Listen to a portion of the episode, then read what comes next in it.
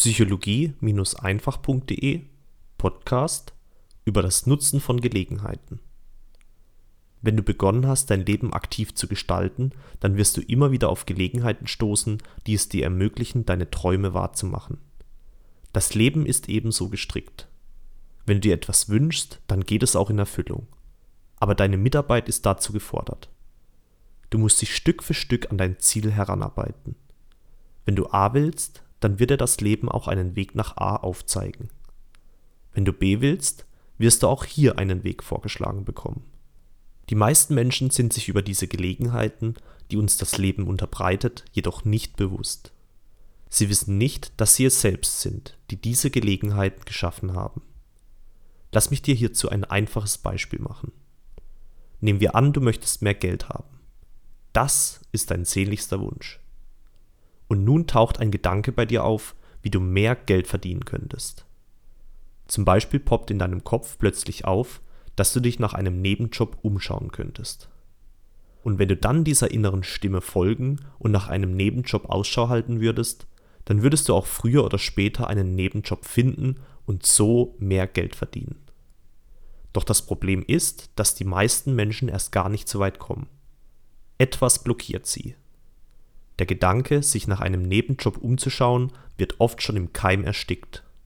Rationale Rechtfertigungen wie ich finde sowieso nichts oder im Moment wird eh nicht gut bezahlt, hindern uns daran, auch tatsächlich in Aktion zu treten. Genauer gesagt nicht die Rechtfertigungen selbst. Sie sind nur ein Produkt der Emotionen, die gut getan darunter liegen. Ja, unter jeder scheinbar noch so rationalen Begründung verbirgt sich eine emotionale Entscheidung. Diese Emotion kann zum Beispiel Angst sein oder das Gefühl, nichts Gutes im Leben zu verdienen. Wenn du also vor einer Gelegenheit stehst, die dich deinem Ziel ein Stückchen näher bringt und du zögerst, dann frage dich, welche Emotion hindert mich gerade daran, diese wunderbare Gelegenheit zu nutzen? Welches Gefühl hält mich auf? Und ist dieses Gefühl tatsächlich ein Grund, nicht in Aktion zu treten? Denn leider können Wünsche nur dann im Leben in Erfüllung gehen, wenn wir unsere Emotionen überwinden und in Aktion treten. Nur Aktion ist das, was das Unsichtbare sichtbar macht. Wenn sich durch unsere Intuition also eine Idee ergibt, eine Vision von dem, wie unser Wunsch sich erfüllen könnte, dann müssen wir dieser Intuition folgen. Auch wenn sich ein Unwohlsein oder ein Gefühl von Angst uns in den Weg stellt. Denn unsere Intuition spielt eine wichtige Rolle im Prozess der Zielverwirklichung. Sie ist die Stimme unseres Navigationssystems, die uns zum Erfolg führen wird. Wenn du also sagst, ich will mehr Geld, dann wundere dich nicht, wenn in deiner Realität plötzlich Menschen oder Situationen auftauchen, die dir eine Gelegenheit bieten, mehr Geld zu verdienen.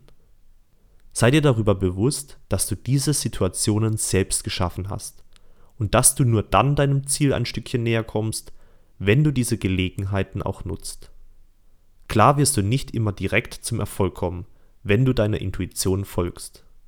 Aber selbst eine Erfahrung, wie es nicht funktioniert, wird dir auf deinem Weg weiterhelfen, dein Ziel zu erreichen. Mache es so wie Thomas Edison. Er ist seiner Intuition gefolgt. Er hat bei der Glühbirne alles ausprobiert, was ihm seine innere Stimme gesagt hat.